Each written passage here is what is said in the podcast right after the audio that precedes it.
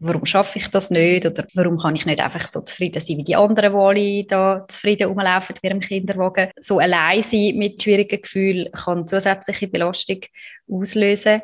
Auch das Gefühl haben, ja, irgendwie bin ich die Einzige und dann erfahrt man ja auch nicht, dass es vielleicht ganz vielen anderen auch so geht. Das erlebe ich als extrem wichtigen Teil für Heilung oder für Entlastung vor allem, ist wirklich Austausch und Selbstöffnung.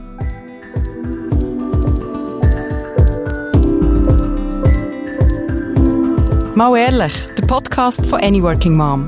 Ich bin Andrea Jansen. Und ich bin Anja Knabenhans. Wir würden gerne alles wissen, immer souverän und nie überfordert sein. Aber mal ehrlich, das schaffen wir nicht. Was wir können, ist mit interessanten Menschen reden und dazulernen. Baby Steps, weißt Man freut sich irrsinnig auf die Geburt vom Baby und hat oft klare Vorstellungen, wie es dann wird sein. Und dann, dann ist das Baby da und man wird überrollt von einer Gefühlslawine. Man ist überfordert, glücklich, traurig, gelangweilt, einsam, frustriert. Man ist hin und her gerissen. Man fühlt es intensiv oder weniger intensiv, als man gedacht hat. Und oft hadert man wegen den Gefühlen, wo man hat oder wo man eben nicht hat. Über all das rede ich mit der Linda Rasumowski. Sie ist Psychotherapeutin und Betreiberin von Mental Well Mom. Viel Spaß! Es gibt so viele Gefühle, die einem überrollen, wenn man Mutter wird oder auch Vater wird. Und mit Film hat man wieso nicht gerechnet. Also ich bin jetzt eine, die sich nicht brutal vorbereitet hat. Ich habe, glaube kein einziges Buch gelesen im Voraus oder so und dachte, ah, es geht dann schon. Und vieles ist auch wirklich so irgendwie gegangen. Aber zum Beispiel jetzt gerade das Gefühl von dieser Angst. Das Kind ist da gewesen, es ist noch zu früh gekommen, aber es wäre wahrscheinlich nicht davon gekommen.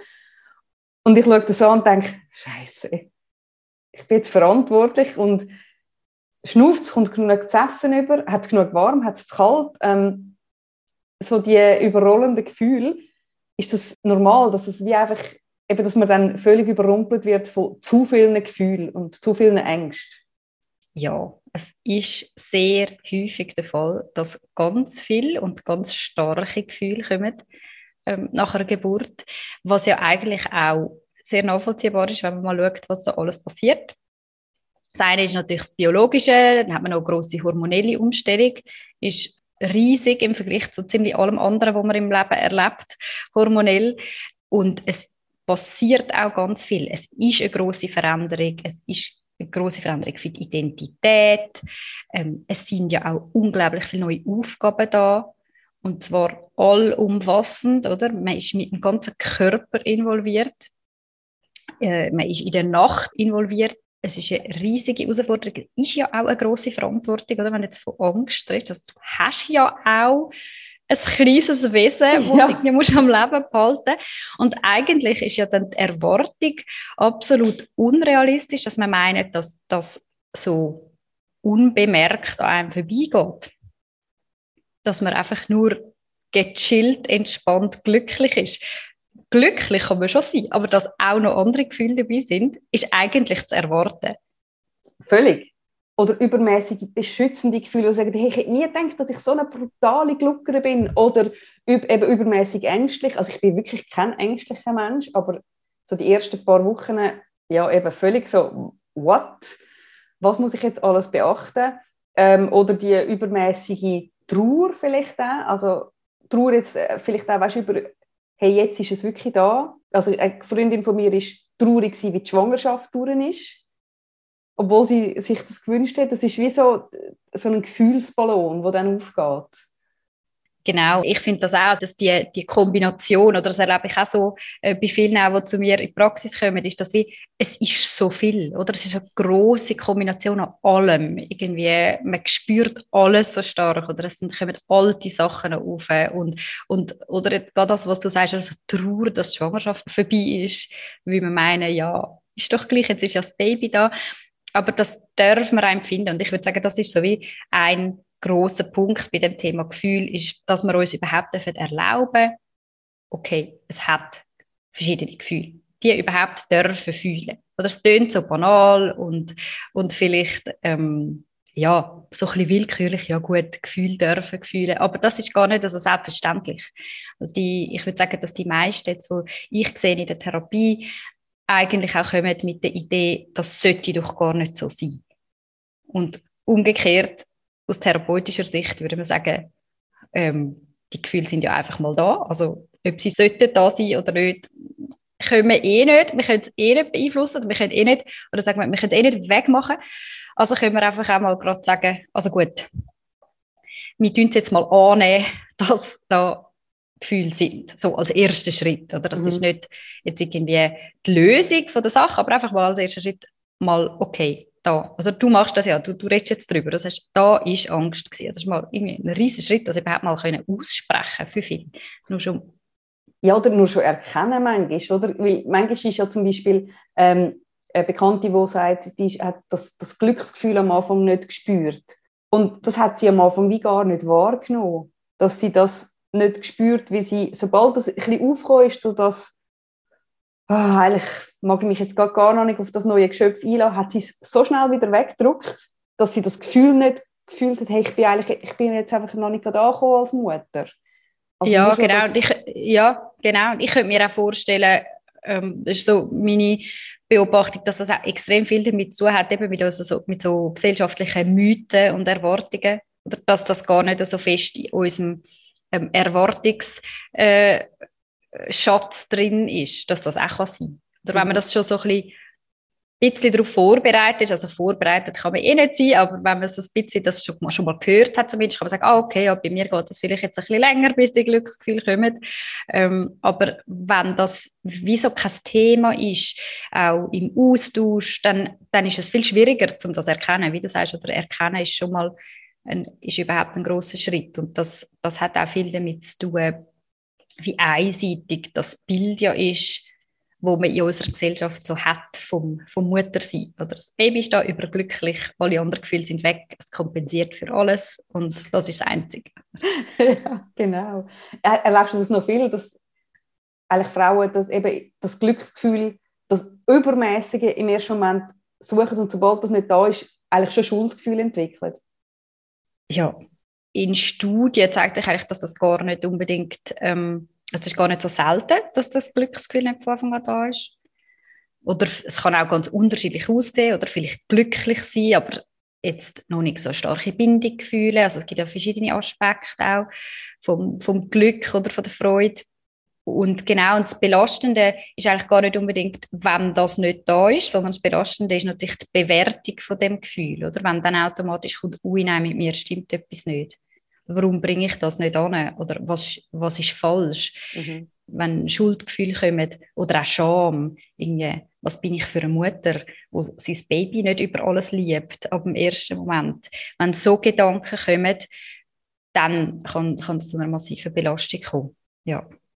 Was eigentlich schon krass ist, dass man in den ersten Minuten oder Stunden oder Tagen, wo das Baby da ist, schon massive Schuldgefühle hat. Also ich stelle mir das eben, dass ich, ich, ich habe Glück gehabt, dass es bei meinen Kindern anders war, ähm, wobei ich eine, eine nicht so strenge Geburt hatte. Also ich bin auch nicht komplett erschöpft gewesen. Darum, ja, die meisten, die ich kenne, ähm, die eine sehr strenge Geburt haben, haben wirklich gesagt, hey, nachher habe ich im ersten Moment einfach nichts mögen. Nicht, also ja, okay, das Baby ist jetzt da, kennt man jetzt mal Zeit, aber ich stelle mir das so schlimm vor, wenn, man, wenn wie das, das Geschöpf da ist und man ist Mutter und man macht sich schon Vorwürfe. Ist das ein sehr schwieriger Start in eine Mutterschaft oder kann sich das auch relativ schnell wieder auflösen? Ja, das kann, das kann tatsächlich beides sein. Es gibt recht viele Faktoren, die da können mit beeinflussen können. Oder einerseits ähm, natürlich auch eigene Muster und Prägungen und Anteile, also zum Beispiel, wenn man ganz strenge innere Anteile hat, wo, wo ganz schnell einen selber verurteilen, wo auch nicht erst mit der Geburt entstehen, sondern wo man vielleicht schon lange hat in seinem Leben, wo aus guten Gründen entstanden sind in der Biografie, wo einem vielleicht auch weit gebracht haben.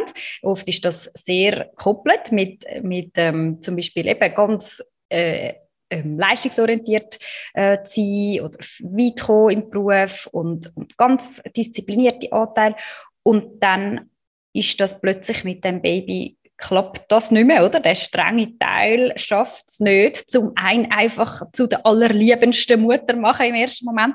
Dann kann das eine massive Überforderung geben und den, Teil hat man sich auch nicht selber ausgewählt.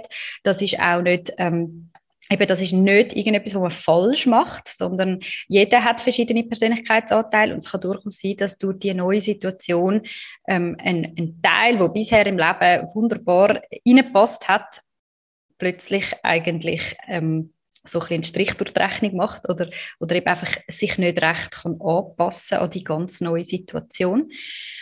Und natürlich hat das Umfeld auch einen Einfluss. Also wenn man ähm, im Umfeld auch sehr liebevoll aufgefangen wird und auch gehört, dass es normal ist und, und, und ein bisschen gehalten wird und Zuwendung bekommt, ist das etwas ganz anderes, als wenn man auch vom Umfeld zum Beispiel sehr in Frage gestellt wird und noch hört, ja, was stimmt eigentlich mit der nicht, das, das hat auch einen grossen Einfluss und ich höre auch ähm, oft eben, dass Hebammen, Wochenbettbetreuerinnen oder auch schon auf der auf der Geburtsstation, äh, die Pflegerinnen, dass das, dass das sehr ein schützender Teil kann sein, oder? Dass das sehr ähm, hilfreich kann sein, wenn, wenn die Mütter dort schon hören, hey, das ist okay, das kommt ist nicht bei allen gleich schnell, ist normal, oder auch natürlich leider auch das Umgekehrte, oder? Wenn man dann auch schon hört, dass man es irgendwie nicht so im Griff hat, dann ist das, ist das sehr belastend, gerade am Anfang, wenn man so vulnerabel ist. Man ist ganz neu Mutter und dann äh, ist, ist man sicher auch relativ empfindlich. Mhm. Aber du würdest auch empfehlen, das unbedingt anzusprechen, eben wenn man so ein Gefühl hat und sagt, ich bin nicht so glücklich, wie ich erwartet habe, dass man das mit irgendjemandem bespricht. Ja, unbedingt, weil halt so allein sein mit, mit schwierigen Gefühlen kann zusätzliche Belastung auslösen auch das Gefühl habe, ja, irgendwie bin ich die Einzige und dann erfahrt man ja auch nicht, dass es vielleicht ganz vielen anderen auch so geht. Das erlebe ich als extrem wichtigen Teil für Heilung oder für Entlastung vor allem, ist wirklich Austausch und Selbstöffnung. Ähm, das ist natürlich dann nicht überall immer gleich hilfreich, je nachdem, wer es gegenüber ist. Und dort wünsche ich mir natürlich auch, dass es äh, viel mehr viel mehr Austausch gibt und ja, das erlebe ich auch sehr entlastend, auch in, in, in Gruppen, die ich mache. Erlebt ihr wahrscheinlich auch so auf, auf eurer Plattform, dass der Austausch ist ja sehr entlastend und schon immer zu hören, man ist nicht die Einzige, die so etwas erlebt. Total. Ja, ich weiß noch, ich, ich habe irgendwie in den ersten paar Wochen irgendwann haben mein Mann und ich uns angeschaut und haben gesagt, hey, was haben wir uns nur gedacht bei dem? Und das ist hat nicht in Frage gestellt, dass wir das, das Baby total lieben, aber wir haben gleich gefunden, wie beknackt sind wir eigentlich, so etwas einfach uns reinzustürzen. Und dann habe ich in dem Moment gemerkt, es hat mir so gut getan, das auszusprechen. Und das ist das, was wir jetzt bei Any Working Mom oft erleben, dass die Leute sagen, hey, zum Glück hat es noch andere, wo ich weiß noch, wo damals ähm, Melanie Winiger vor vielen Jahren mal gesagt hat, mein Kind geht mir auf den Sack das ist ein riesiges Thema gewesen. Und mittlerweile ist das Gott sei Dank wie nicht mehr so, dass man wie auch sagen kann, einfach manchmal, ey, nein, jetzt ist gerade einfach alles eben zu viel, wie du sagst, zu viel Gefühl und zu viel, ja, dass man das ein bisschen kann, kann loswerden ja. Ja, genau. Das ist unglaublich auch, wie, wie tabuisiert das ähm, je nach Umfeld das immer noch ist. Also eben auf auf Any Working Mom würde man meinen, ist das Normalste, dass man alles kann aussprechen kann. Aber ich erlebe es wirklich auch immer noch sehr häufig bei Leuten, die kommen, die sich unglaublich auch schämen und Schulgefühl haben, zum nur schon aussprechen, dass sie es zum Beispiel nicht immer lässig finden mit ihrem Baby. Wahnsinn. Ja, mhm. ja. ja ich glaube, das habe ich auch mal von einer Bekannten gehört, wo, wo irgendwann gesagt hat, weißt du, dass, dass sie es zum Beispiel langweilig findet mit einem Baby. Und dass sie in ihrem Freundeskreis, wo du denkst, das sind enge Freundinnen und so, wo vieles kannst besprechen, sich das nicht getraut zu sagen. Weil die alle, ähm, eben, man ist ja auch unterschiedliche Typen. Ich, oh, jetzt Babys finde ich jetzt auch so ein bisschen okay. Ja, wenn du mal äh, eins oder zwei bist, finde ich es spannender, aber andere lieben das Babeln. Und man sich dann nicht einmal getraut und sagt, ich finde mein Baby manchmal mega langweilig, ich weiß nicht mehr, was ich den ganzen Tag mit dem machen soll, das ist extrem, also fühlt sich an wie so ein Gefängnis in dann. Ja, extrem. Und das ist auch, das ist auch jetzt in der, in der Bewältigung von Gefühlen, von schwierigen Gefühlen, in der Therapie ist so ein wichtiger Punkt, sich das eben auch, auch erlauben, oder wie wir vorher gesagt haben, ähm, erkennen überhaupt mal und dann auch annehmen und mal, und dann probieren, was nicht immer so einfach ist, einen liebevollen Blick haben auf den Teil, sagen, hey, ein Teil von mir ist einfach so gelangweilt und das ist okay, weil ich, ich habe den Teil, der gerne es anders hat, einen anderen Alltag hat und dort ähm, auch ein, bisschen ein Mitgefühl entwickeln mit dem Teil, ja. anstatt was viel häufiger natürlich oder was häufig passiert, in eine Abwertung hineinzukommen. Warum schaffe ich das nicht oder warum kann ich nicht einfach so zufrieden sein wie die anderen, die alle da zufrieden rumlaufen mit ihrem Kinderwagen. Mhm. Das ist oft ganz ein wichtiger Schritt, ein Mitgefühl zu entwickeln. Und das, das ist einfacher gesagt als gemacht. Und wenn man das so liest, ja, Gefühl annehmen, okay, ähm, kognitiv kann man sagen, gut verstanden, aber es fühlt sich nicht so an. Dort ist auch oft sehr hilfreich, den Körper einbeziehen. Also wie mal probieren mit dem Körper zu spüren. Wir können es auch mal machen, wenn du willst. Mhm. Dass, wir, dass wir zum Beispiel, also wir sehen uns ja jetzt da und wenn man dann zulässt, einfach ähm, zum Beispiel mal die Arme ausbreiten, so wie wenn ich jemanden will, umarmen Und zwar so, wenn ich wirklich Lust habe, jemanden zu umarmen. Und das probieren mit dem ganzen Körper zu spüren. Und wenn ich das so mache, dann komme ich vom Körper her in den Teil vom Nervensystem, wo zugewandt ist, wo fürsorglich ist. Den Teil haben wir ja in uns drin. Und wenn wir den aktivieren können, jetzt mit dem Teil sozusagen dem Persönlichkeitsanteil begegnen, wo gerade gelangweilt ist oder wo traurig ist oder wo genervt ist, dann klingt es mir viel eher, zu sagen, hey, ich nehme jetzt den Teil mal in den Arm du bist okay, jetzt schauen wir, was du brauchst. Mhm. Ja, weil gerade so das ähm, Feel the Feelings ist ja oft eben das, äh, wo, wo Therapeutinnen und Therapeuten manchmal sagen, aber eben viele dann sagen, äh, wie geht das überhaupt? Weil manchmal haben wir als Kind das ja wie abgesprochen bekommen, ähm, unsere Gefühle richtig zu fühlen, weil je nachdem heisst es eben, mach nicht so ein Theater oder so etwas. Ich finde das noch noch spannend, dass man dann wie eben, sobald man sagt, ich bin gelangweilt oder ich bin jetzt hässig auf mein Kind, weil es Eben, warum kotzt jetzt das Baby die, die Milch, die ich jetzt mühsam abpumpt habe, warum kotzt jetzt das Baby die Milch wieder raus? Und dann sich selber spüren, was man spürt. Und weißt, wenn die, eben die Maschinerie losläuft, mit, ja, jetzt hast du es wieder nicht geschafft und hast es halt falsch gemacht und so, die unterbrechen. Also würdest du empfehlen, das eigentlich mit, mit etwas Körperlichem das zu unterbrechen? Ja, ist tatsächlich meistens am einfachsten, genau, um das Unterbrechen körperlich zu machen. Und das löst natürlich nicht alle Probleme, oder? Das höre ich dann auch mal schnell so ein bisschen, ja, nur weil ich das Fenster aufmache, sind ja nicht alle meine Probleme weg, oder äh, weil ich zweimal kumpen oder ein Glas Wasser trinke. Aber genau, es geht wieder darum, überhaupt wieder in den Zustand hineinzukommen vom Nervensystem, wo wir überhaupt die Möglichkeit haben, einen Zugang zu uns selber zu finden, emotional und auch Zugriff haben auf die Teil vom Hirn, auf den Frontalkortex, wo überhaupt kann reflektieren. Weil wenn wir so im, im Stresszustand sind, so Flucht-Kampfmodus sagt vielen Leuten etwas, oder? So sind wir nur am, am, am Agieren und das ist super, haben wir diesen Modus, weil wenn eine Gefahr besteht, dann ist gut, können wir schnell reagieren und können wir aktiv sein. Aber in die Regulation hineinkommen ist also wirklich ähm, auch körperliche Regulation hineinkommen, ist essentiell, dass wir nachher wieder können Zugriff haben auf, auf Reflexionen.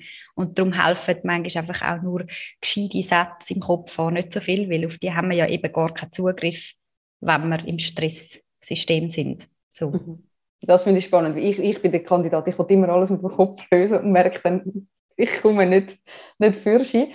Also einfach quasi, wenn du merkst, du kommst in den Stress oder vielleicht schon präventiv ab und zu die Arme ausstrecken, schnaufen und wieder in Annäherungsmodus kommen mit dir selber, um einem genau. Genau, und das können ganz unterschiedliche Sachen sein. Das hilft auch nicht jedem das Gleiche, aber schlussendlich ist tatsächlich über den Atem reguliert sich unser Nervensystem am allerbesten. Also gute tief schnaufen. Es kann auch wirklich ein lauter Seufzer sein. Also einfach mal laut ausschnaufen kann ganz viel schon bewegen im Nervensystem, um überhaupt wieder in eine kleine in eine Entspannung hineinkommen. Das Gute ist ja, dass viele in, in Geburtsvorbereitungskursen geübt haben, so laut ausschnaufen, oder? Also man hat es immerhin schon mal gemacht. dann kann man es äh, eine Weile später kann man es dann nochmal anwenden. Mhm. Das ist cool. Würdest du generell empfehlen, also weißt du, wenn man jetzt ähm, merkt, dass bei mir sind zu viele Gefühle da, wie schnell soll man reagieren? Wie meinst du reagieren? Also soll man relativ schnell, wenn man merkt, hey, da sind mega viele Gefühle rum und ich habe das Gefühl, ich werde denen nicht Herr. Also mir ist es in den ersten vielleicht drei, vier Wochen so gegangen. Eben, ich bin auch völlig überrumpelt von dieser frühen Geburt und alles. Und habe dann also aber auch nicht die Energie gehabt, um irgendwie da noch mit jemandem zu reden gehen oder so. Und irgendwann sind es dann wie, ist tatsächlich, hat sich, sich, sich ein bisschen ausgeflacht. Ähm, also würdest du sagen, man muss noch nicht, wenn man nach zwei Wochen merkt, uh, es ist, ist jetzt gerade ein bisschen viel, es kann sich auch langsam ein bisschen beruhigen, aber wenn man merkt, es beruhigt sich nicht, dann sollte man gescheiter mal mit jemandem aus dem Fachkontext reden. Oder mit der Hebamme oder mit der Wochenbettbetreuung oder... Ja, das ist eine gute Frage. Schlussendlich, ich finde, man darf immer, oder? Also es geht gar nicht nur ums Sollen, sondern eigentlich man darf immer sich ein bisschen Unterstützung holen, wenn es irgendwie geht. Eben, wenn man, manchmal ist ja gar nicht so einfach, oder wenn fragt man jetzt, oder, mhm. oder wo fange ich an. Ähm, ein Einstieg kann eben die Hebamme sein oder auch Mütter-Väterberatung oder einfach irgendwo mal überhaupt anfangen, dass man vielleicht dann auch über empfohlen überkommt. Schlussendlich, ich finde, immer, wenn man irgendwie belastet ist, kann man mal mit jemandem darüber reden. Und manchmal braucht es dann auch ganz wenig. Mhm. Aber es hilft schon mal, dass man weiß, also wenn man jetzt merkt, es, es ist einem schon ein bisschen zu viel, dann in den ersten paar Tagen, wo die Wochenbettbetreuung kommt, dass man vielleicht dort schon mal anmerken könnte, es ist für mich gerade ein bisschen viel, weil die dann einem schon einen Zettel und sagen, schauen Sie, oder reden Sie mal mit der Frauenärztin oder, oder soll ich noch mal einmal kommen, um mit Ihnen reden? dass man früh genug dann wie jemand parat hat, falls man wirklich findet, hey, ich mag das nicht mehr. Ja, wenn man das Gefühl hat, ich mag das nicht mehr, dann genau. Sonst muss ich sagen, ich finde schon, man darf sich dort auch ein bisschen eben entlasten und sagen, okay, es, es darf viel Gefühl geben. Es ist nicht so, dass es von außen betrachtet das Problem ist. Also es ist nicht so, dass ich jetzt würde sagen, ui nein, du hast viel Gefühl, das ist nicht gut. Mhm. Aber wenn du natürlich sehr belastet bist, schlussendlich geht es ja ums Belastungsausmaß. Dann darfst du so früh, wie du, ja, wie du dich eben belastet fühlst, ähm, Unterstützung in Anspruch nehmen. Und dort finde ich auch wichtig, dass man nicht meint, oh, nachher muss ich auch lange in eine Therapie oder das heißt, dass mit mir etwas nicht stimmt, sondern es kann auch wenig einfach mal helfen, um eben das ein bisschen zusammen vielleicht einordnen und sortieren und und, und dort Entlastung bekommen, gerade wenn man es vielleicht auch nicht so im Umfeld so einfach überkommt oder, oder es einem schwerfällt, um sich zu öffnen oder das Umfeld überfordert ist. Oft sind die Leute auch überfordert mit viel Gefühl, dass man mal mit jemandem reden kann, der sich das vielleicht ein bisschen mehr gewöhnt ist. Das kann schon, ja, das kann hilfreich sein. Das wünsche ich mir auch sehr. Das will ich mit meiner Arbeit natürlich auch ähm, vereinfachen, dass man viel einfacher mal dazu kommt, mal mit jemandem können zu reden, wenn es gerade schwierig ist. Und das muss auch nicht so problematisiert werden, als ui, die hat das Problem, sondern es sind jetzt einfach viele Gefühle da und dann dürfen wir auch ein bisschen Hilfe bekommen, wenn einem das auch neu ist, so in dieser Art und Weise. Ja, mit äh, Mental Well Mom sprichst du ja extrem viel die Gefühle an. Hast du das Gefühl, kommst du dort auch am meisten Rückmeldungen über von den, von den Frauen? Ja, dort gibt es viel, genau, da gibt viel Feedback, dass sich viele dann so auch verstanden fühlen oder sagen, ja, das erste Mal spricht jemand das aus, wo ich fühle. Dort äh, haben wir in der Gesellschaft, in unserer Gesellschaft einfach auch sehr wenig mit überkommen, oder? Also man lernt es ja nicht in der Schule, dass es verschiedene Gefühle gibt und wie, wie man kann mit, damit umgehen kann. Und und das kann, das kann sehr entlasten, nur schon zu hören, aha, das kann das bedeuten und das erleben auch andere und genau, ja, das ist sehr ähm, ein grosses Thema, so verschiedene schwierige Gefühle mal besprechen ja. und ja, mh, ja, thematisieren. Ja. Eine sehr entfernte Bekannte hat mal gesagt, sie hat dann wie Angst gehabt in den ersten paar Wochen, wo sie so von Gefühlen überrollt worden ist, hat sie sehr Angst gehabt, dass sie eine postnatale Depression entwickelt. Gibt es da einen Zusammenhang? Weil eben fühlen tun ja alle recht viel. Und sie, ist, sie hatte zum Beispiel nach der Geburt einfach noch nicht den Bezug gehabt zum Kind und hat dann wirklich sofort Angst gehabt, rutsche ich jetzt in eine postnatale Depression hinein. Mhm. Ja, entfernt kann, es Zusammenhänge geben. Also ähm, postpartale Depression hat natürlich ganz viele verschiedene Faktoren, wo beitragen dazu, dass, dass eine sich entwickeln kann. Und Gefühl ist oft ein Teil davon. Und zwar auch wieder eher vermiedene Gefühle oder, oder stark negativ bewertete Gefühle. Also wenn, es kann sich wie eine starke Eigendynamik entwickeln.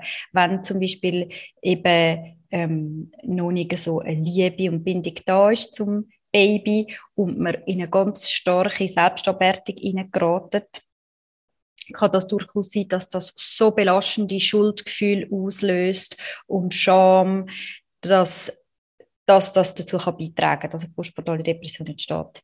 Allein noch kein Bindungsgefühl spüren, ist nicht ein, ein Faktor für postpartale Depression. Aber Bewertung von schwierigen Gefühlen kann mhm. tatsächlich dazu beitragen. Mhm. Ist natürlich nie allein ein, ein, ähm, der Grund für postpartale Depression. Mhm. Ja, aber ich finde es ich super, dass wir viel mehr jetzt wissen und dass das bekannter ist, dass das das gibt im Gegenzug merkst du, dass viele Leute sofort dann Angst haben, wenn negative Gefühle auftauchen, dass sie gerade in die Richtung schlittern. Und wie merkst also es ist, auch dort braucht es wahrscheinlich einfach ein gutes Anhören und ein gutes Äußern und, oder halt mit Leuten besprechen, die einem vielleicht auch Angst nehmen und sagen, hey, nur weil du jetzt noch keine, keine intensive Hollywood-Liebe für das Baby empfindest, heisst das nicht, dass du in eine Depression rutschst. Genau, und darum finde ich das auch, äh, äh, genau wie du sagst, finde ich das so extrem wichtig, dass man einerseits über postportale Depression aufklärt und andererseits aber eben auch über schwierige Gefühle einfach mal an sich und dass, dass, dass es das einfach gibt. Mhm. Und es gibt nicht nur, es ist alles gut, überglücklich, happy Babybubble oder postportale Depression, sondern es gibt ein riesiges Spektrum an, an belastenden Gefühlen. Und wenn wir dort eigentlich mehr ähm, Verständnis dafür haben und auch als normaler anschauen in unserer Gesellschaft, auch wenn man auf Besuch geht, wenn man jemanden kennt, das Baby, einfach als normaler anschauen, okay, es gibt ganz verschiedene Gefühle, die jetzt können sein dann kann das vielleicht auch den Druck nehmen oder, oder die, die Angst nehmen von, ui, mit mir stimmt etwas nicht sondern grundsätzlich stimmt mal alles mit einem, wenn man viel Gefühl hat nach einer Geburt. Und dann gibt es auch noch den Baby Blues, wo, wo viele darüber informiert sind, dass es den gibt. Und da kann man sich wie auch darum ein bisschen, ein bisschen Platz lassen und sagen, okay, es passiert ganz viel, es kommen viele Tränen oder es ist äh, viel Herausforderung da, gefühlsmäßig. Und das ist normal und okay. Und jetzt warten wir mal ab und sich gut schauen. Mhm. Also Baby Blues ähm, ist etwas, wo ja eigentlich von allein weggeht und wo normal ist. Aber das heißt nicht, dass man es muss ignorieren muss, wenn man irgendwie so Heultage hat, sondern mhm. das heißt eigentlich auch, dass man eben fest auf sich schauen in dieser Zeit. Mhm. Und das hat auch ähm, natürlich einen, einen schützenden Wert, wenn man gerade dann schon merkt, okay, Gang abschalten, nur Leute reinlassen, die einem gut tun, erholen, anliegen und so weiter, was es mhm. gerade braucht. Ja, dass man dann in dieser Zeit nicht versucht, einfach weiter zu funktionieren, sondern sagen, das ist jetzt auch ein Zeichen, jetzt kann ich mal schnell Partner oder Partnerin oder Großeltern, was immer, fragen, könnt ihr mich ein bisschen mehr unterstützen? Es ist gerade sehr streng. Das, das wäre sehr hilfreich. Ja. Mhm. Das ist sehr, auch sehr ein, ein höherer Schutzfaktor, auch für postportale Depression, mhm. wenn genug soziale Unterstützung da ist und wenn man auch ein, ähm, ein gutes Hilfesuchverhalten hat. Mhm. Das ist oft gar nicht so einfach. Ja, das. Vielleicht ist man vorher noch nie so hilfsbedürftig gewesen und das dann plötzlich äh, auffahren, das Verhalten, kann wahnsinnig schwierig sein. Vor allem, wenn man eh gerade vulnerabel ist und sich ja oft unfähig fühlt, oder? Man fühlt sich eh unfähig mit dem Wesen, was man nicht weiß und dann muss man um Hilfe bitten, was nochmal ein Eingeständnis von ein offenes Eingeständnis von Unfähigkeit ist, was für viele dann wirklich so eine, eine Art Demaskierung oder, oder ja, so quasi, man muss sich nochmal die Hose runterlassen. Ja, und das ist, also das, ja, das erlebe ich auch sehr häufig, dass das eine wahnsinnige Herausforderung ist. Ähm, und das kann verschiedene äh, Aspekte treffen. Oder einerseits wieder persönliche Anteile, Persönlichkeitsanteil, vielleicht hat man einen, einen Persönlichkeitsanteil, also ich arbeite viel mit Ego-States-Therapie, das ist, ähm, das schafft mit verschiedenen Persönlichkeitsanteilen, die wir alle haben. Und gerade wenn man Persönlichkeitsanteil stark ausgebildet hat, wo wahnsinnig selbstbestimmt ist und sehr gern Kontrolle hat. Und dann ist man plötzlich so angewiesen auf Hilfe und so überfordert vielleicht in der, beim Handeln von dem Baby. Dann ist das eine massive Herausforderung an die Psyche, sich dort dran anzupassen und dass der Persönlichkeitsanteil sich dann einfach sofort zurücknimmt, der, der alles im Griff hat, das ist recht unwahrscheinlich oder eben einfach eine riesige Herausforderung. Und das darf ein Thema sein, oder? Das, darf, das dürfen wir anschauen, so, aha, da hat es den Teil in mir drin. Der wird nicht einfach die Kontrolle abgeben. Der hat das Leben lang gemacht und der darf auch ein bisschen Beachtung bekommen, dass der jetzt gerade recht am Strugglen ist mit mhm. dieser Situation. Würde es dann helfen, gerade während der Schwangerschaft schon üben, ab und zu so Hilfe annehmen, dass wir unser Hirn merkt, es ist alles okay, du bist nicht gefährdet, wenn du Hilfe annimmst? Ich glaube schon, dass das Sinn macht, um sich mit dem auseinanderzusetzen. Mhm. Mhm. Ich hatte so die Luxussituation gehabt, dass ich durch meinen Beruf ja habe müssen, in Selbsterfahrung, also in eine, äh, selber Therapie gehen und ich habe das tatsächlich schon vor dem Schwangersein, habe ich das irgendwie angefangen zu thematisieren, weil ich das wie antizipiert habe und das äh, hat mich natürlich überhaupt nicht von nichts bewahrt, aber es, ich habe es irgendwie hilfreich gefunden, mich einfach schon mit dem auseinanderzusetzen. Ist natürlich extrem jetzt in dem Beruf, setzt man sich mit dem allem auseinander. Aber das, ich finde das schon, ähm, ja, wie du sagst, sich wie schon damit auseinandersetzen, aha, da gibt es den Teil in mir, der, könnte dort gefordert sein. Mhm. Und gleichzeitig kommen wir auch oft in dieser Situation auch eben an, wieder an gesellschaftliche, unrealistische Erwartungen an.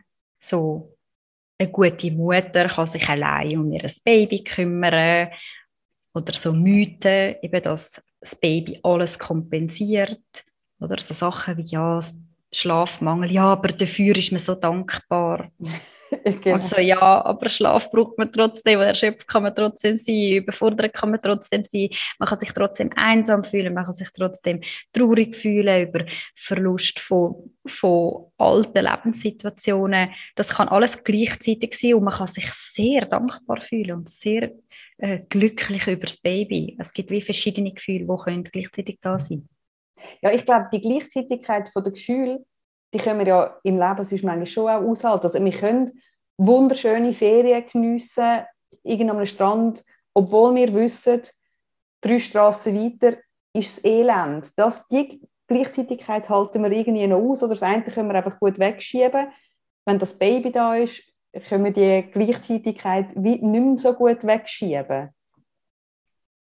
Und das erlebe ich tatsächlich eben sehr oft, dass viele sagen, sie kommen mit dem nicht klar, dass gleichzeitig die Freude und, und das Bereuen, also, ja, nicht bereuen, aber ja doch, äh, das Regretting Motherhood zum Teil oder auch einfach das, die totale Erschöpfung und der Wunsch, könnte es nur einen Tag wieder so sein wie früher mal. Aber ich glaube, das ist wie so etwas, wo wir müssen lernen damit zu leben, dass es die Gleichzeitigkeit gibt.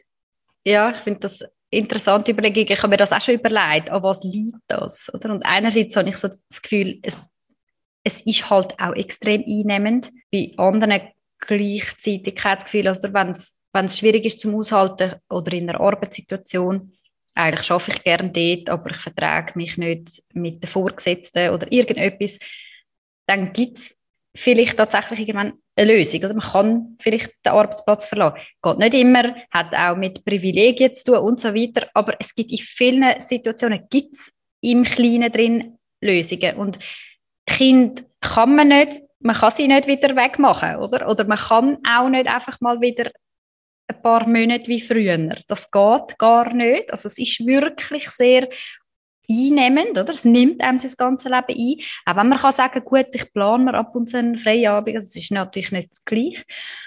Und ich bin schon überzeugt, ich nehme mich wunder, was du dazu denkst, aber ich bin schon überzeugt, dass das sehr viel mit, mit ähm, sehr alten, auch patriarchalen Vorstellungen halt zu tun hat, dass eben eine Mutter, also eine gute Mutter ist nicht traurig darüber, dass jetzt nicht mehr ist wie früher oder eine gute Mutter ist nicht ähm, gelangweilt bei ihrem Baby. Und das ist so tief drin. Mhm. Also ich erlebe das in der Praxis tatsächlich, glaube ich, nichts anderem, dass Leute mit so schlechtem Gewissen kommen, dass sie zum Beispiel etwas langweilig oder nicht lässig finden. Wenn jemand kommt und sagt, ich habe Mühe mit meinem Job, dann haben sie nicht so ein schlechtes Gewissen, dass sie das vielleicht nicht eine lässige Arbeit finden. Mhm. Ich weiß zum Beispiel, wo Andrea eigentlich ähm, äh, auf Instagram einen Post macht, ich spiele nicht mit oder nicht gern mit meinen Kindern. Das ist, glaube ich, vielen ein Stein vom Herzen gefallen, dass sie das mal so gesagt hat. Und ich denke, ist eigentlich, es ist verrückt, dass man das wirklich muss tief Luft holen, bevor man so etwas sagt.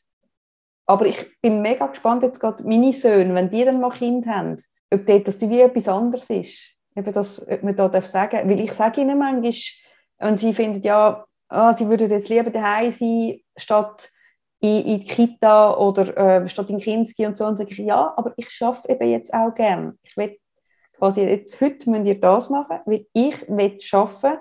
Oder eben, ich habe jetzt keine Lust, um mit euch das zu machen.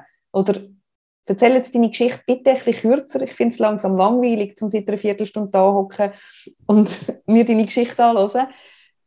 Ich hoffe, dass, dass das bei Ihnen dann so ein bisschen anders in den Köpfen verankert ist. Obwohl ich es natürlich immer noch mit einem brutal schlechten Gewissen im Hintergrund sage. Dass ich jetzt mich getraue, meinem Kind zu sagen, komm jetzt endlich auf den Punkt, das ist langsam langweilig. Aber es ist hoffentlich irgendwann so eine leichte Umkehr. Das hoffe ich auch. Und ich glaube, dort haben wir auch alle einen Einfluss drauf, oder? Gerade auch, wie, wie wir über andere reden. Da sind ja sicher auch, also da gibt es auch gute Bücher dazu, es sind auch sicher viele äh, unconscious biases drin, also wirklich auch Sachen, wo man vielleicht meinen, oder die meisten äh, oder viele meinen, wir sind ja alle für Gleichstellung und für Gleichberechtigung und gleichzeitig passiert das so schnell, dass wir uns viel schneller ähm, oder dass viele Leute schneller sich fragen, was stimmt mit der Mutter nicht oder dass sie so nicht will bei ihrem Kind sein und als dass man das vielleicht bei einem Vater sagt. Oder nur schon zum Beispiel bei Arbeitspensen. Oder wenn eine Mutter 100% schafft, gibt es viel schneller ähm, fragende Kommentare, als wenn ein Vater 100% schafft ähm, dort wird das als viel normaler angeschaut, dass er vielleicht seinen Beruf nachgehen weiterhin und, und sich wunderbar freut auf seine Kinder am Abend und am Wochenende und bei einer Mutter erwarten wir dort immer noch ein bisschen mehr, dass sie das noch viel mehr will und dort wünsche ich mir auch, oder wie du sagst, dass sich dort etwas verändert, dass auch wirklich gleichgestellt alle Empfindungen und Bedürfnisse legitim sind. Mhm. Natürlich sollte das Kind gut betreut sein, das ist klar, aber das, dass das, eben, das liegt nicht allein an der Mutter. Und mit ihr ist nichts falsch, wenn sie es streng oder langweilig oder schwierig findet, um ganz viel allein zuständig zu sein. Mhm. Du hast vorher noch gesagt, eben, du hast ein bisschen antizipiert, was bei dir könnte dann schwierig sein ähm, also ich habe es versucht. ja, genau. Eben, dann hast du gesagt, das hätte ich auch nicht bewahrt. Also ist auch weißt, trotz all deinem Wissen in diesem Bereich, auch dich haben das Gefühl noch überrollt, in dem Fall? Klar. Aber ah, weißt, das ist ja. gut zum Wissen für, für alle da außen, dass, dass sogar ja, jemand mit Fachwissen dann halt. Genau, Theorie ist das eine und die Gefühle sind dann das andere. Und ja, genau. Also gerade das, was wir jetzt ein bisschen besprochen haben, oder gerade die Kombination von langweilig oder eintönig und, und, und so allein und anstrengend. Die Kombination habe ich extrem heftig gefunden. Mhm. Also ich glaube, mit dem Einzelnen hätte ich eigentlich vielleicht noch umgehen können. Also ich bin eigentlich nicht jemand, der es schnell langweilig findet. Und ich, ja, ich kann mich gut äh, beschäftigen und interessante Sachen finden. Aber durch das, dass ich das Gefühl habe, ich bin eigentlich 24 Stunden wahnsinnig eingebunden, aber finde es eigentlich sehr einseitig und langweilig. Die Kombination habe ich extrem schwierig gefunden und habe auch nicht gewusst, was damit machen, weil es hat ja auch nicht einfach irgendeine Lösung gegeben. Also dort, äh, ähm, ja, und da kann, das kann man auch nicht alles antizipieren. Das ist so, ja. Also man kann es kognitiv antizipieren, aber man kann es nicht, sich vorher reinfühlen kann man nicht. Das ist, das ist sicher so, ja. Ich habe es hilfreich gefunden, glaube ich, schon, vorher mich damit auseinandergesetzt zu haben, dass es schwierige Empfindungen kann geben das mhm. glaube ich, das, das hat, hat mir schon ein Stück weit geholfen, um nicht zusätzlich in eine, in eine Spirale hineingeraten, wo ich mich jetzt, ja, wo ich mich vielleicht stark gefragt hätte, was mit mir nicht stimmt, sondern eigentlich wie ein bisschen darauf eingestellt sein, okay, es kann schwierig werden. Mhm. Was würdest du empfehlen, weißt du, und, und äh, man merkt, man hat eine Kollegin, wo man wie merkt, die hadert irgendwie, aber oft, manchmal eben, wenn sie ja wie nicht rausgehen damit, eher von sich erzählen und also ich, ich scheue mich dann immer ein bisschen, wenn, jetzt, wenn ich bei jemandem das Gefühl habe, irgendetwas ist schwierig, weißt dann so Plätsch rauskommen mit, weißt bei mir ist das so gewesen, weil ich denke, eben, vielleicht ist es ja auch nicht erwünscht. Andererseits ähm, ist es vielleicht gerade hilfreich, um das Türchen aufzumachen und zu sagen, hey, wir kennen das im Fall alle. Ich erlebe Türchen aufmachen allermeistens als hilfreich. Und ich verstehe deine äh, Hemmung, oder? Weil es, ja, gerade wenn jemand anderer eher sehr verschlossen ist und, und es einem eben nicht so anbietet, ähm, man will ja nicht ähm, überrumpeln und gleichzeitig ist das oft leider das, was eben dann auch niemand macht, so das Türchen aufmachen. Oder? Mhm. Weil äh, es kann sein, gerade in einer postportalen Depression oder sonst in einer Belastungssituation, dass man sich vielleicht auch noch zurückzieht und, und ein bisschen einmauert, auch weil es einem nicht gut geht und man auch nicht weiß recht, wie auf andere zugehen.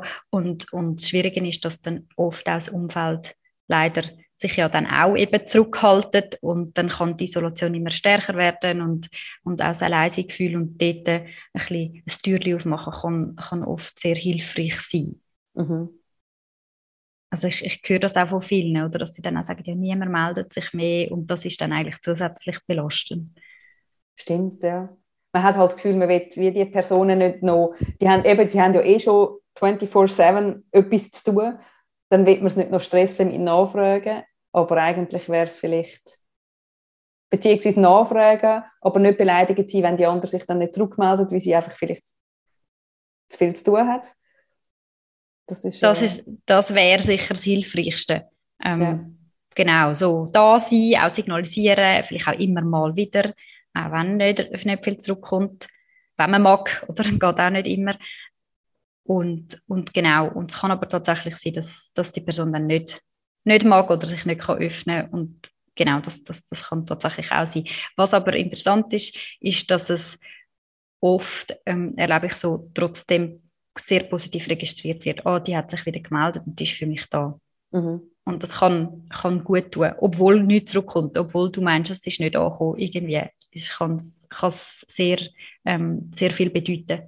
Habe ich in der Klinik oft so erlebt, oder es gesagt, ja, zwei haben sich gemeldet vom, vom Arbeitsumfeld und das hat mir so gut da, obwohl die Person vielleicht sich nicht mögen hat jetzt zurückmelden, ähm, macht sehr viel aus. Ah, schön, ja. Jetzt hat eine Freundin mal gesagt, hat gesagt, irgendwie so die ersten zwei Jahre, also weißt wie meldet man sich wie so ein bisschen ab aus dem Freundeskreis, ist halt nicht immer verfügbar. Warte zwei Jahre, ich komme dann wieder. Und ich habe das mega schön gefunden, wo eine Freundin von mir jetzt das Kind bekommen hat, wo jetzt gerade zwei ist, habe ich mir das mega fest vorgenommen, um zu sagen, einfach, ich sende immer wieder so, hey, ich bin da und also auch gar nicht, nicht zu viel nachfragen und Druck aufsetzen, du musst mir antworten, aber immer wieder signalisieren, ich bin im Fall da und ja. Ja, aber so schön. Ja, aber es ist mir nicht bewusst dass das Gegenüber nicht antworten könnte und es aber gleich registrieren als Danke, dass du immer wieder signalisiert hast, du wärst da, falls etwas ist. Und in der Partnerschaft, weißt du, wenn man irgendwie merkt, die Gefühle, weil manchmal ist es ja dann schon so, dass, dass bei den auch noch Gefühle da wären, aber die sind dann noch weniger im, im Bewusstsein von allen. Kann man da irgendwie auch präventiv irgendwie wie sagen, wir hocken ab und zu zusammen und schauen, wie es uns so geht? Ja, das könnte man. Das ist tatsächlich, also ähm, Gefühlskommunikation und Bedürfniskommunikation ist etwas, was sehr hilfreich kann sein.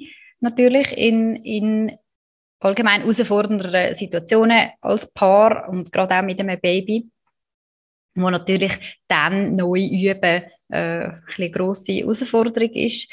Und ja, das kann sehr hilfreich sein, wenn man sich das schon ein bisschen gewöhnt ist oder einfach das dann auch irgendwann in Angriff zu nehmen. Viele kommen auch in, in Paartherapien oder Beratungen ähm, irgendwann nach dem Baby, weil viele Themen da sind. Vorher ist man vielleicht viel besser mit den äh, jeweiligen Bedürfnissen aneinander vorbeikommen und, und nachher es ist so viel, oder? Das ist, kann einfach sehr schwierig werden und ist auch so normal.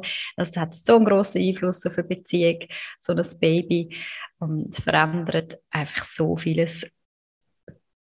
Genau, das ist ein, ist ein sehr grosses Thema. Also die Paarkommunikation ist auch wieder, ist ein, kann ein sehr grosser Schutzfaktor sein vor Belastung, auch vor, vor psychischen Störungen und kann ein Belastungsfaktor sein, ein zusätzlicher. Dort geht es auch fest darum, dass man kann miteinander das ausprobieren und üben, dass man Bedürfnisse aussprechen und Gefühle aussprechen und Gefühle zeigen und weiß, dass nichts Schlimmes passiert. Wenn ich Gefühl habe, bleibt der andere da. Und wichtig ist aber trotzdem da auch nochmal die Unterscheidung Gefühl und Verhalten. Also Wut fühlen heißt nicht, dass man muss abwertendes Verhalten zeigen oder aggressives Verhalten zeigen. Man kann Wut fühlen und ein Verhalten üben auch, wo, wo die Beziehung nicht so stark belastet. Mhm.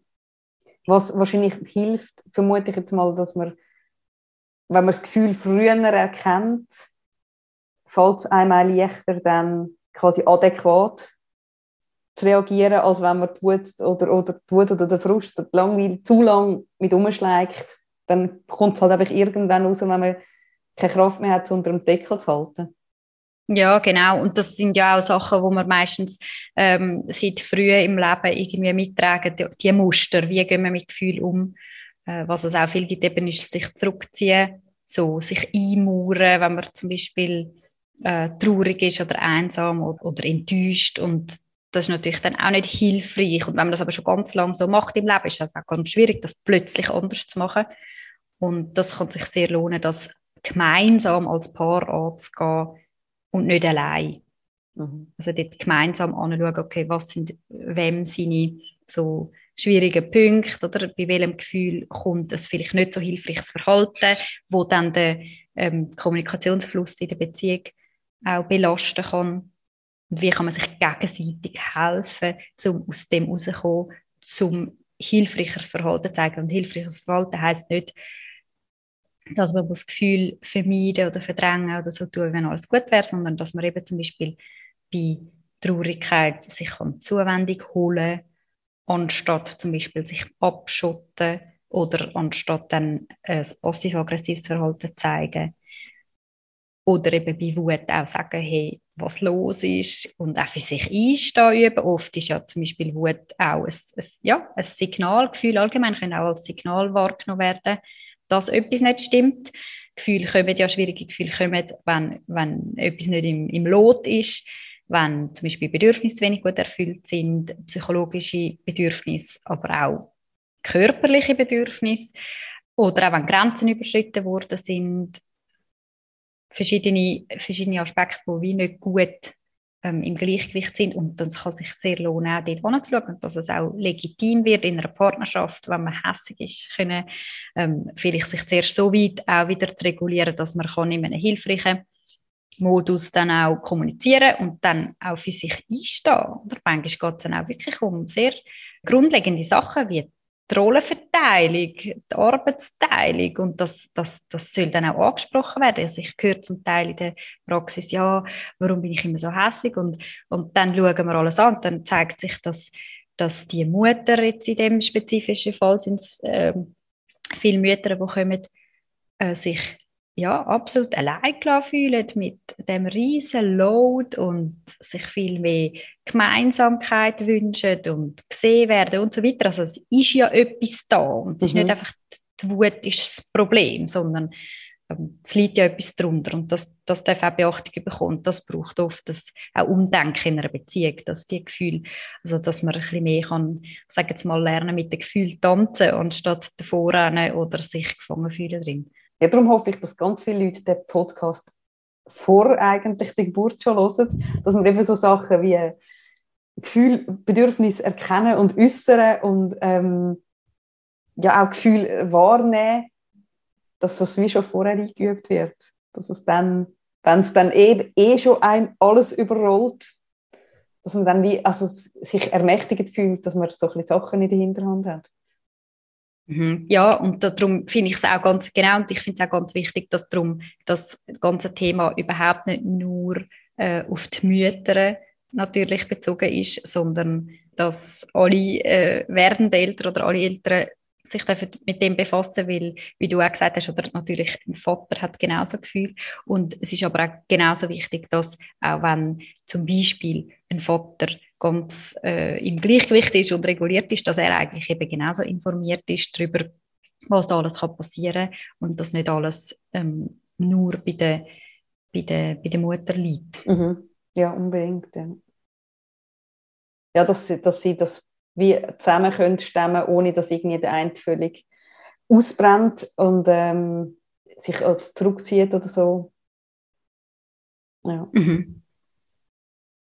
Es ist gut, dass da irgendwie nach der Geburt zwei, ein starkes Team da steht, wo die Gefühlslawine kann zusammen irgendwie handeln. Dass man der eine gerade irgendwie kämpft, vielleicht der andere parat ist oder man zusammen kann, man kann zusammenhocken und sagen, wie unglaublich unparat man sich jetzt gerade fühlt. Das hilft ja auch schon. Das finde ich sehr eine schöne Vorstellung.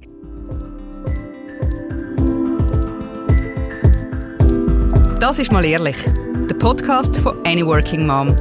Danke vielmals fürs Zuhören. Musik und Support von den Jingle Jungle Tonstudios. Ihr findet uns auch auf anyworkingmom.com, auf Instagram, Facebook und Pinterest. Bis gleich!